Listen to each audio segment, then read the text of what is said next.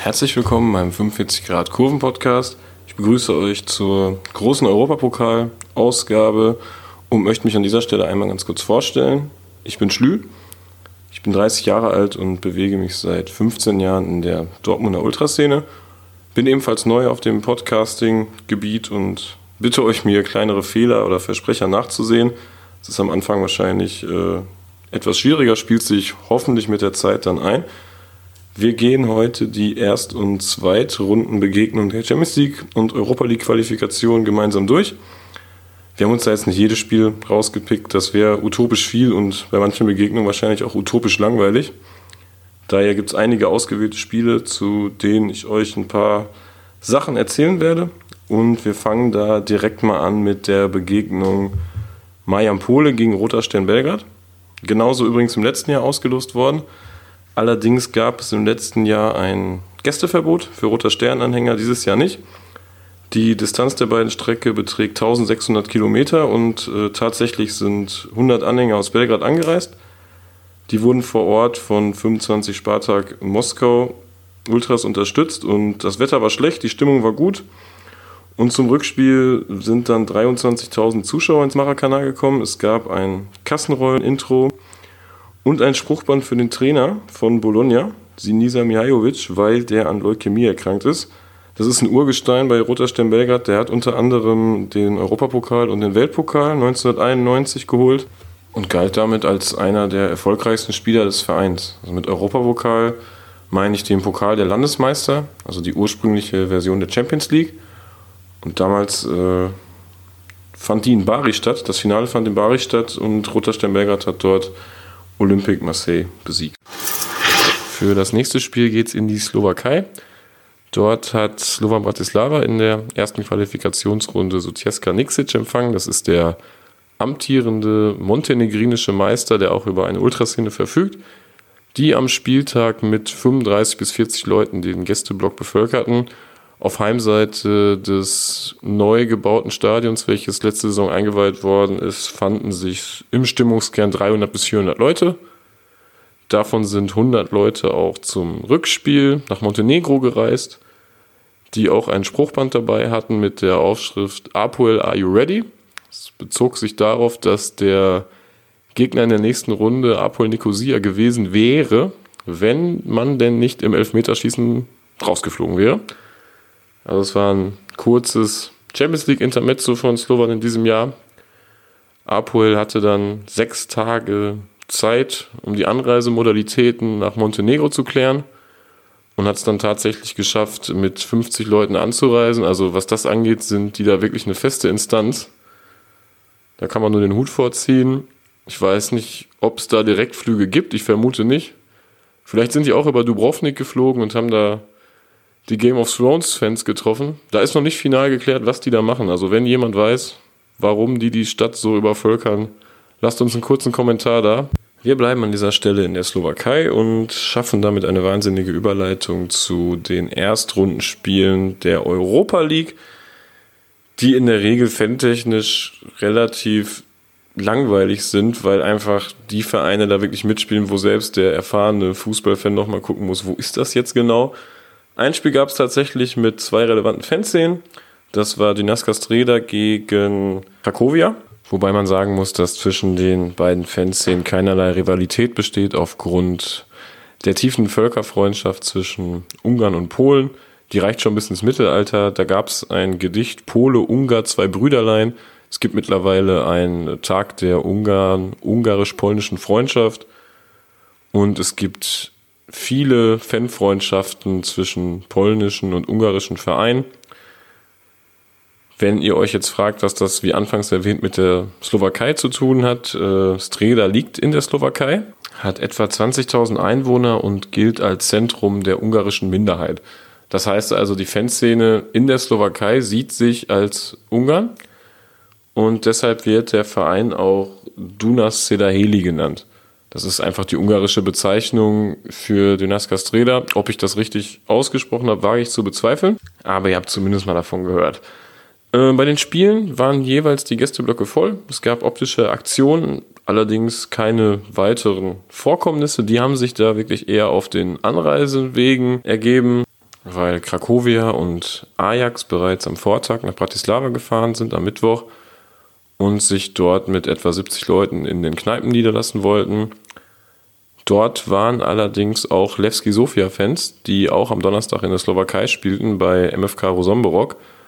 Und äh, die lieferten sich dann dort eine wilde Straßenschlacht, wobei Krakowia und Ajax in leichter Überzahl waren. Die Polizei schritt dann relativ schnell ein und hat insgesamt 107 Leute verhaftet. Das ist ziemlich viel. Unter anderem 51 Bulgaren, 41 Polen und 15 Holländer. Insgesamt wurden dabei 17 Menschen verletzt. Der Großteil wurde allerdings wieder freigelassen, bis auf vier Ajax-Leute und drei Krakowia-Leute, die tatsächlich zu sechsmonatigen Haftstrafen verurteilt worden sind. Sprich, die sitzen dort jetzt im Gefängnis und die können nach drei Monaten prüfen, ob sie auf Bewährung wieder rausgelassen werden. Zudem wurde ein dreijähriges Einreiseverbot in die Slowakei erlassen, wobei das den Betroffenen vermutlich relativ egal sein wird in der derzeitigen Situation. Nächstes Spiel. Wir bleiben auf der Balkanhalbinsel. Wir gehen ein paar Kilometer weiter nach Sarajevo. Die haben in der ersten Qualifikationsrunde ein sportliches Schwergewicht gezogen mit Celtic Glasgow. Gut, sportliches Schwergewicht in Relation zur, zur Runde. Ähm, das Hinspiel fand in Sarajevo statt. Die Schotten haben sich allerdings nicht in Sarajevo selbst auch getroffen, sondern haben den Tag in Dubrovnik verbracht. Dubrovnik ist eine Touristenstadt in Kroatien an der Küste, die momentan ziemlich von Game of Thrones Fans überlaufen ist. Und von dort aus gab es eine Buseskorte, die von der Polizei begleitet worden ist. Also 200 Schotten sind da zum Stadion gefahren und im Stadion wartete bereits eine rappelvolle Heimkurve der Horde Sla die an dem Tag wohl aus allen Nähten platzte. Spruchband wurde auch vorbereitet zum Intro des Spiels, welches sich über die komplette Kurvenseite zog, mit der Aufschrift Not even a Shamrock will bring you luck here. Ein Shamrock ist ein dreiblättriges Kleeblatt. Das gilt als Nationalsymbol der Iren, daher beispielsweise auch der Vereinsname Shamrock Rovers Wobei man sagen muss, dass der, das Celtic da kein Glück brauchte, sondern das sportliche Talent gereicht hat, um gegen Sarajevo weiterzukommen. Besiegelt wurde das Ganze dann im Rückspiel, welches selbstverständlich in Glasgow stattfand. Gästefans waren insgesamt 35 zugegen. Das klingt erstmal relativ wenig, vor allem weil 15 Mal Ultras Dynamo da waren.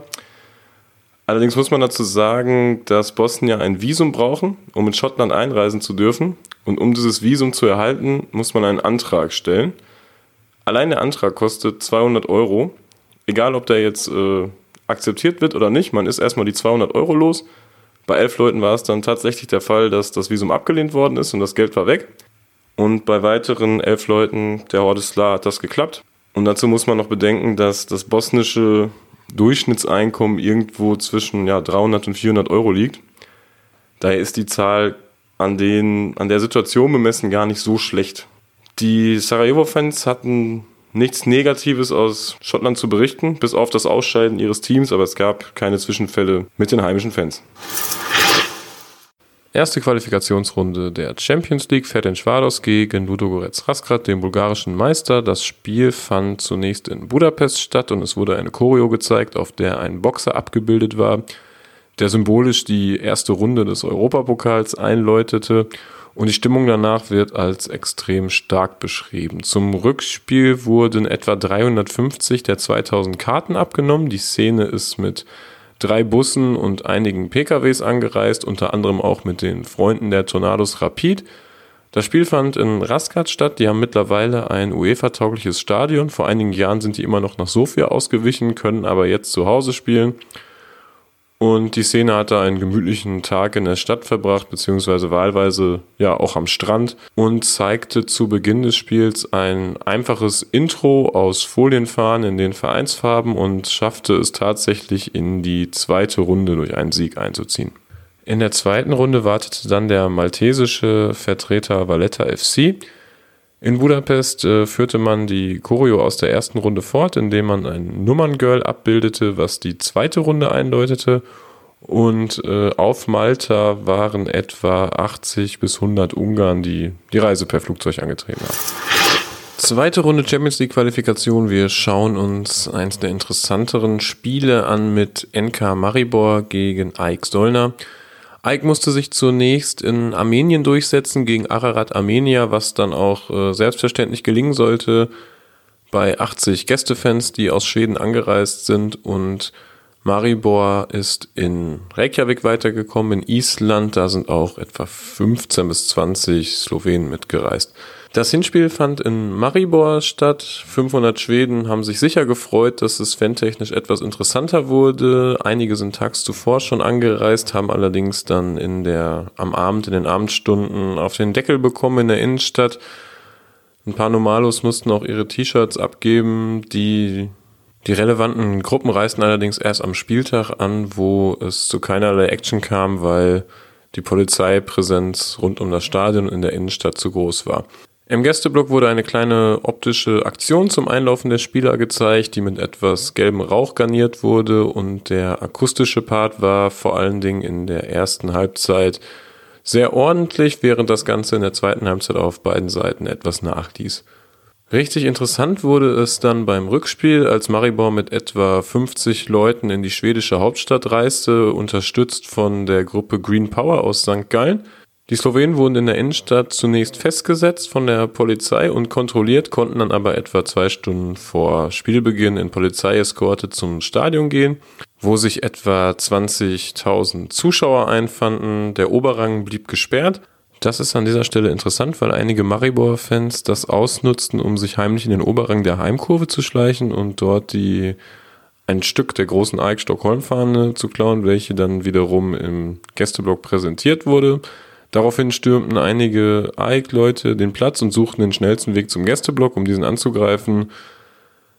Das Stück Fahne gelang wieder zurück in AIK-Hände, weil der Ordnungsdienst in den Gästeblock gegangen ist, beziehungsweise schon im Gästeblock stand und die Fahne dann wieder rausgegeben hat. Die Maribor-Leute haben das nach Ansicht der Videos durchaus mitbekommen aber haben da nicht weiter eingeschritten. Warum, das müssen wir an dieser Stelle offen lassen, das wissen wir auch nicht. Und unter großem Applaus des, der heimischen Szene wurde das äh, geklaute Fahnenstück dann wieder ordnungsgemäß angebracht. Die Anhängerschaft aus Slowenien zog nach dem Spiel wieder zurück in die Innenstadt, wo man sich gemeinschaftlich in einer Unterkunft eingebucht hatte, erlebte aber dort äh, nicht mehr viel Erwähnenswertes, weil durch die Polizei dort alles, ja, in Anführungsstrichen abgeriegelt wurde. Zweite Runde der Champions League Qualifikation Roter Stern Belgrad gegen HJK Helsinki. Zum Hinspiel nach Belgrad kamen etwa 36.289 Zuschauer. Nur etwa, das ist eine grobe Schätzung die äh, wie immer ordentliche Stimmung verbreitet und es gab ein Spruchband bezüglich des Dauerkartenkaufs. Dort wird in Belgrad momentan ziemlich mobil gemacht, weil die die 20.000er Marke knacken möchten. Zudem das Spruchband für Slovan Bratislava, was an anderer Stelle bereits angerissen worden ist, weil die den kosovarischen Vertreter aus dem Wettbewerb geworfen haben und die üblichen Anti-Kosovo pro-Serbien Spruchbänder. Zum Rückspiel nach Helsinki reisten 50 Mann aus Serbien. Insgesamt waren 197 Leute im Gästeblock. Vor dem Spiel traf man die heimische Fanszene, die mit etwa 100 Casuals unterwegs war. Roter Stern hat direkt attackiert mit 35 bis 45 Leuten und für HJK war dann relativ schnell Finish. Im Stadion guter Support von Roter Stern und äh, die dritte Runde wurde erreicht, wo es jetzt gegen FC Kopenhagen weitergeht. Weiter geht's in der ersten Qualifikationsrunde der Euroleague. Wir blicken auf den Verein Jazeera United, den ich so zuvor definitiv auch noch nie gehört habe. Die sind angetreten in der ersten Runde gegen Hajduk Split. Das klingt zunächst fürchterlich langweilig, allerdings muss man dazu wissen, dass auf Malta etwa 30.000 Serben leben, die wiederum mit den Kroaten oftmals nicht wirklich grün sind. Und das hat mit Sicherheit auch die Auswärtsfahrerzahlen von Hajduk erhöht, da man ein bisschen angespornter war. Auf Malta gibt es auch eine Gruppari-Sektion von Partisan. Und deshalb hat man einen Charter angeboten mit 174 Leuten, die mitgeflogen sind. Und etwa 50 Leute sind auf anderen Wegen auf die Insel gekommen, sodass man im Block letztendlich mit 250 Leuten stand und eine ordentliche Show ablieferte. Große Zwischenfälle gab es nicht. Partisan hat, als der Hauptmob dann wieder in Richtung Kroatien geflogen ist, in Überzahl einen, eine Heiduk-Einzelperson angegriffen, aber sonst ist im Großen und Ganzen nichts passiert. Eine Woche später fand dann bei besten Sommertemperaturen das Rückspiel in Split statt und nach dem 2-0-Erfolg im Hinspiel hat wohl keiner der 18.000 anwesenden Fans damit gerechnet, dass man hier vorzeitig ausscheiden könnte. Zumal die maltesischen Spieler alle nur nebenberuflich Fußball spielen, dass die Uhren dort irgendwie noch ein bisschen anders ticken. Das zeigt auch, dass der Verein zum Beispiel geflogen ist und die restlichen freien Flugplätze an Fans verkaufen wollte für 300 Euro. Und von den 60 Flugplätzen wurde einer verkauft an den Generalsekretär des Finanzministeriums, der sich kein Spiel seiner Mannschaft entgehen lässt, also ein klassischer Allesfahrer, der dann miterleben durfte, dass sein Team historisch in die zweite Runde eingezogen ist gegen Hajduk in der 96. Minute mit einem wunderschönen Schlenzer zum 3 zu 1. Da brachen bei ihm wahrscheinlich alle Dämme und vor allem auch in der Heimkurve. Dort wurde dann ein bisschen der Platz gestürmt. Auf der Tribüne hat man versucht, an den Präsidenten ranzukommen. Und da herrschte ein bisschen Tohuwabohu, was ja auch irgendwo verständlich ist. Am Tag darauf wurde dann der Trainer entlassen von Hajduk auf Druck der Torsida, die das Training besucht haben und dort auch mit den Spielern geredet haben. Die Einflussnahme der Gruppe ist da nicht vergleichbar mit deutschen Gruppen. Das hat verschiedene Faktoren und dazu empfehle ich euch das riesige Interview in der Erlebnis Fußball in Ausgabe 66 und 67, weil das hier doch wirklich den Rahmen sprengen würde.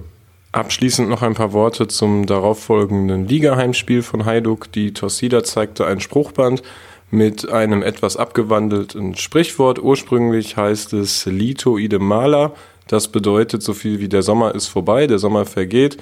Die Torsida-Version Lito Ide Malta ist ein kleiner Wortwitz und sagt so viel aus wie ihr habt uns den Sommer versaut. Wir machen weiter. Wir starten mit der zweiten Runde der Europa League Qualifikation und zwar mit dem Spiel Veronikeli gegen Slovan Bratislava. Slovan ist ja, wie bereits erwähnt, überraschend ausgeschieden gegen Sutjeska Niksic und erwartete dann in der zweiten Runde zunächst zu Hause den Vertreter aus dem Kosovo. Das Spiel ist fantechnisch sehr langweilig. Slovan hatte 200 bis 300 Leute im Block stehen. Beim Rückspiel ist augenscheinlich niemand gefahren. Wir berichten dennoch darüber, weil es abseits der Begegnung eine politische Spannung gab und zwar ist der Trainer Slowans serbischer Herkunft sowie zwei Spieler und die serbische Regierung hat dazu appelliert, dass diese drei Akteure doch bitte nicht in den Kosovo anreisen sollen. Das ist das alte Spiel. Serbien erkennt den Kosovo nicht als Staat an. Da hat sicher jeder schon mal was von gehört. Und die drei sind dann tatsächlich zu Hause geblieben. Als Slovan weitergekommen ist in die dritte Runde, gab es Gratulationsspruchbänder von Partisan und Roter Stern. Für das nächste Spiel blicken wir nach Italien zum FC Turin. Die sind kurzfristig nachgerückt, weil AC Milan gegen die Financial Fairplay Vorgaben der UEFA verstoßen hat und somit aus dem Wettbewerb disqualifiziert wurden. Torino musste allerdings nach Alessandria ausweichen, weil das Olympiastadion momentan renoviert wird, beziehungsweise der Rasen wird dort erneuert.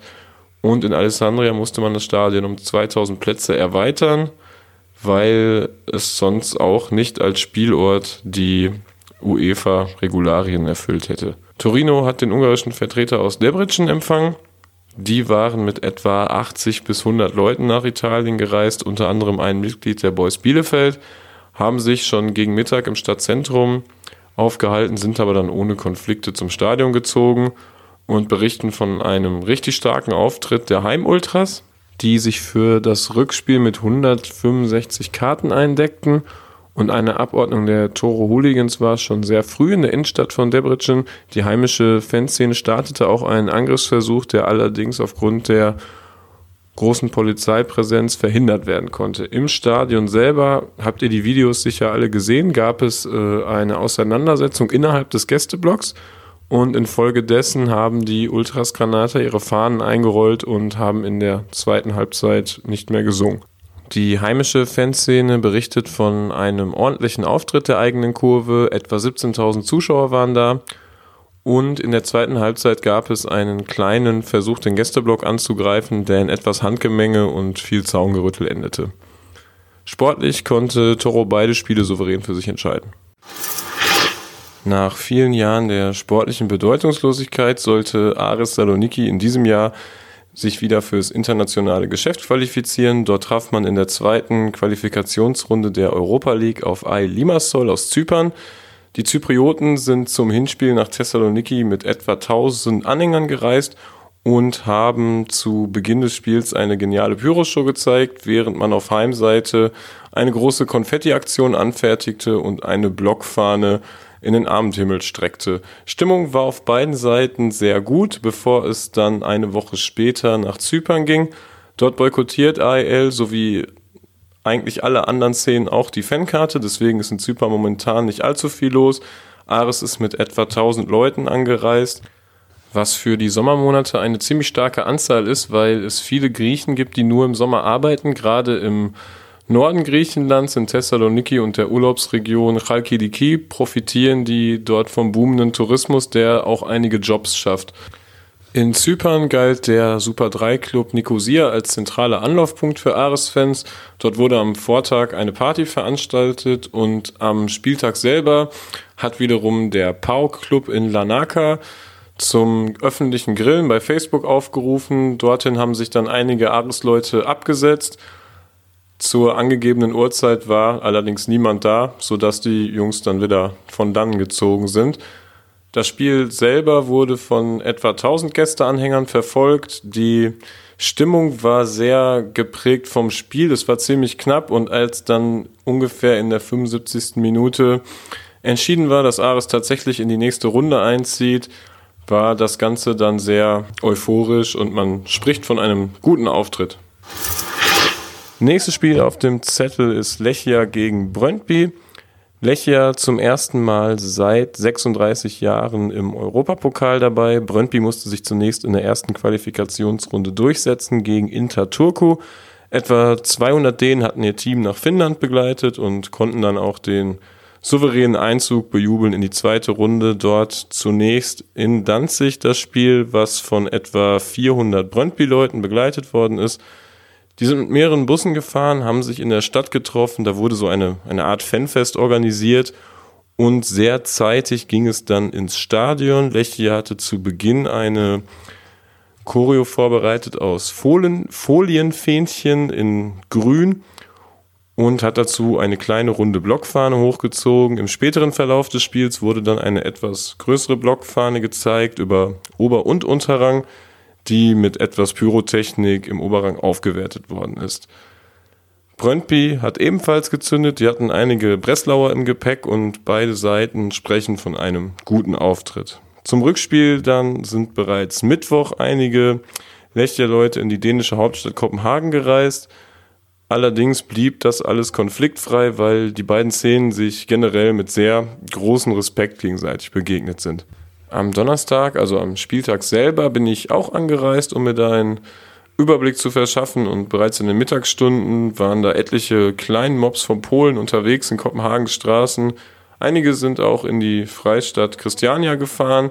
Das sah dann ganz witzig aus, weil das ist eine, ja, eine alternative Wohnsiedlung, die von Aussteigern bereits in den 70er Jahren gegründet wurde und es wirkte dann doch etwas surreal, als die sportlichen Hooligans da sich unter die kiffenden Hippies mischten, die da zu Gitarrenklängen apathisch durch die Gegend hüpfen.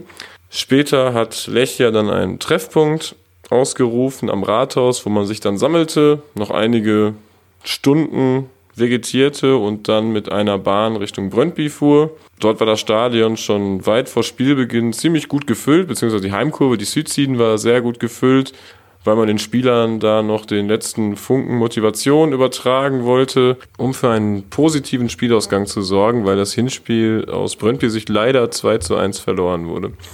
Lechia war ebenfalls früh im Stadion und so leistete man sich dann kleinere Gesangsduelle. Im Gästeblock ziemlich brachial das Ganze, Brøndby dann eher melodisch während des Spiels mit Höhen und Tiefen, einige sehr gute Momente, dann aber auch wieder Durchhänger. Bei Lechia muss man wirklich sagen, die haben das da 90 Minuten oder 120 Minuten, es ging später auch in die Verlängerung, ziemlich gut durchgezogen. Wobei das Lied gut ziemlich eintönig erschien, aber da weiß man ja auch, dass äh, Polen andere Themengebiete haben, auf denen die sich austoben. In der zweiten Halbzeit gab es noch eine Pyroshow von Lechia und das war es dann auch schon mit äh, nennenswerten Fanaktivitäten. Brøndby ist eine Runde weitergekommen, spielen nun gegen Sporting Braga. Und abschließend kommen wir dann noch zu den Gästezahlen, die ja in Polen immer sehr säuberlich veröffentlicht werden.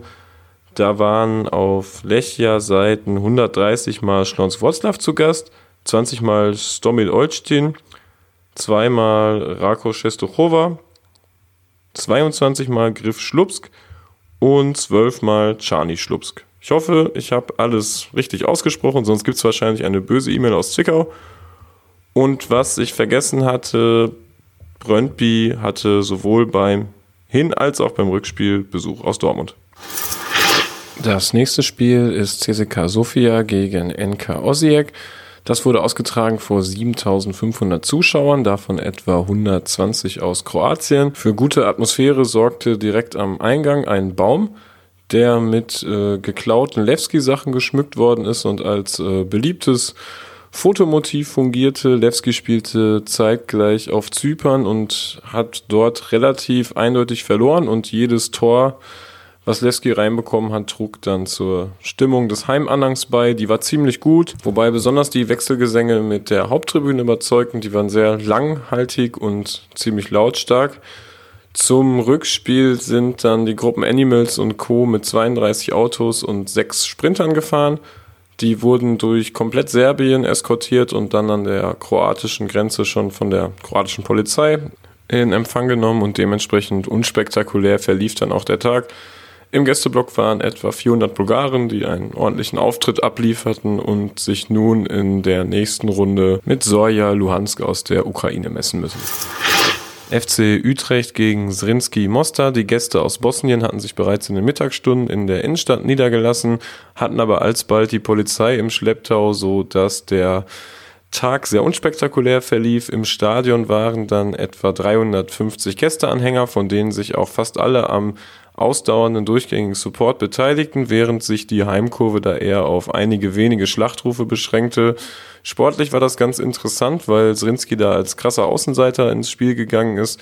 Auch klar die schlechtere Mannschaft war, aber dann tatsächlich noch ein Unentschieden rausholte. Zum Rückspiel sind dann etwa 120 Utrecht-Fans angereist, die tatsächlich miterlebten, dass ihr Team in der zweiten Runde rausgeflogen ist. Das war ungefähr so überraschend wie das Ausscheiden von Hajduk in der ersten Runde und dementsprechend euphorisch war dann die Stimmung in der Heimkurve. Beziehungsweise in, ja, in der Heimkurve, die bei internationalen Spielen sich die Haupttribüne mit den Gästen teilt, weil die Ultras Mostar stehen normalerweise auf der Gegengerade. Da allerdings Stehplätze verboten sind, teilen sie sich dann die Tribüne mit den Gästen.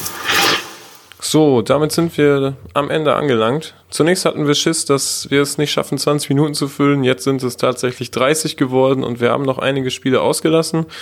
Ich hoffe, ihr seid mit der Spielauswahl soweit zufrieden. Unsere Quellen sind immer die Gruppen bzw. Hopper, die vor Ort waren. Also alles kommt aus erster Hand. Wir würden uns freuen, wenn ihr uns Feedback gebt. Schreibt einen Kommentar, macht einen Daumen nach unten oder nach oben oder macht irgendwas anderes. Sagt uns, was total gut war, was richtig kacke war. Also wir wollen da alles wissen.